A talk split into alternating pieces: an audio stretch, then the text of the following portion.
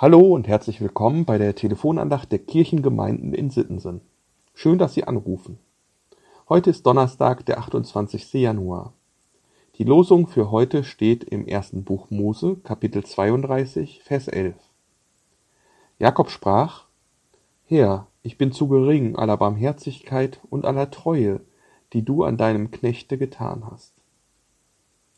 Der Lehrtext aus Lukas 19, Vers 9 lautet, Jesus aber sprach zu Zachäus, Heute ist diesem Haus Heil widerfahren, denn auch er ist ein Sohn Abrahams.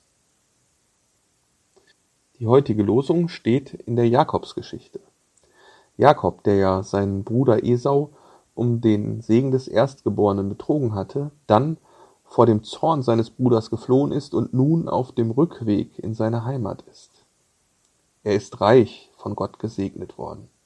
Frauen, Kinder, Knechte, Mägde und große Viehherden begleiten ihn.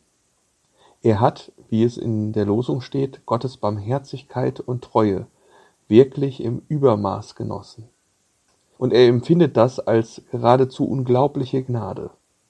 Und trotzdem ist ihm nun Angst und Bange, denn er steht mit seinem ganzen Hab und Gut, mit all seinem Reichtum an der Grenze zu seiner alten Heimat. Er ist zurückgekehrt, und nun ganz unsicher, wie wohl sein Bruder reagieren wird. Wird er ihn umbringen? Oder zumindest berauben? Alles Recht hätte er ja dazu, so schändlich wie Jakob ihn betrogen hat. Und Jakob bittet Gott noch einmal inständig um seinen Beistand. So viel Angst hat er vor seinem Bruder, dass er sogar seine Herden und alles aufteilt in zwei Gruppen, damit im Ernstfall eine noch die Flucht ergreifen kann. Und am Ende am Ende wird alles gut, denn Esau vergibt seinem jüngeren Bruder, nein, er hat ihm schon lange vergeben. Unglaubliche Gnade. Der Lehrtext kommt aus der Geschichte von Zachäus dem Zöllner, der nicht zurückkehrt wie Jakob, sondern umkehrt, umdenkt und auch eine unglaubliche Gnade entdeckt. Jesus sagt zu diesem Betrüger, zu diesem Gauner, zu dem, den alle verachten, weil er mit den römischen Besatzern gemeinsame Sache macht, Zachäus, bei dir muss ich heute zu Gast sein. Ich glaube, das war für alle damals so unbegreiflich, dass dieser Jesus, der von allen geschätzte Lehrer, der Heiler, der Wundertäter, ausgerechnet bei diesem Abschaum zu Gast sein will. Und ich glaube, der, den es am meisten überrascht hat, war Zachäus selbst. Jesus hat ihn gesehen, ihn wahrgenommen, ihn ernst genommen, trotz mit oder vielleicht gerade wegen seiner Schuld.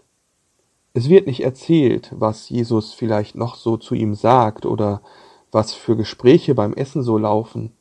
Es wird nur erzählt, dass Zachäus so berührt ist, dass er verspricht, den Schaden, den er angerichtet hat, wieder gut zu machen und die Leute, die er betrogen hat, zu entschädigen. Und dann folgt der Satz aus dem heutigen Lehrtext. Heute ist diesem Haus Heil widerfahren, sagt Jesus. Heil. Man könnte auch sagen Segen. Oder Gnade. Ich finde, Gnade trifft es auch hier ziemlich gut. Unglaubliche Gnade. Und in beiden Geschichten merkt man, Gnade ist etwas, das ich mir nicht verdienen kann, das ich nicht erwarten kann. Ich bin auf Gedeih und Verderb ausgeliefert, oder besser, ich liefere mich selbst aus und kann nur hoffen, dass man mir gnädig ist.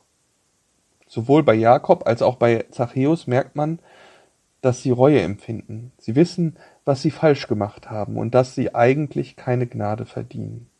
Wenn ich die Zachäus-Geschichte lese, fällt mir auch die Geschichte von John Henry Newton ein, der durch eine Gebetserhörung in großer Not sein Leben ändert und vom Seemann auf Sklavenschiffen zum Priester und absoluten Gegner der Sklaverei wird.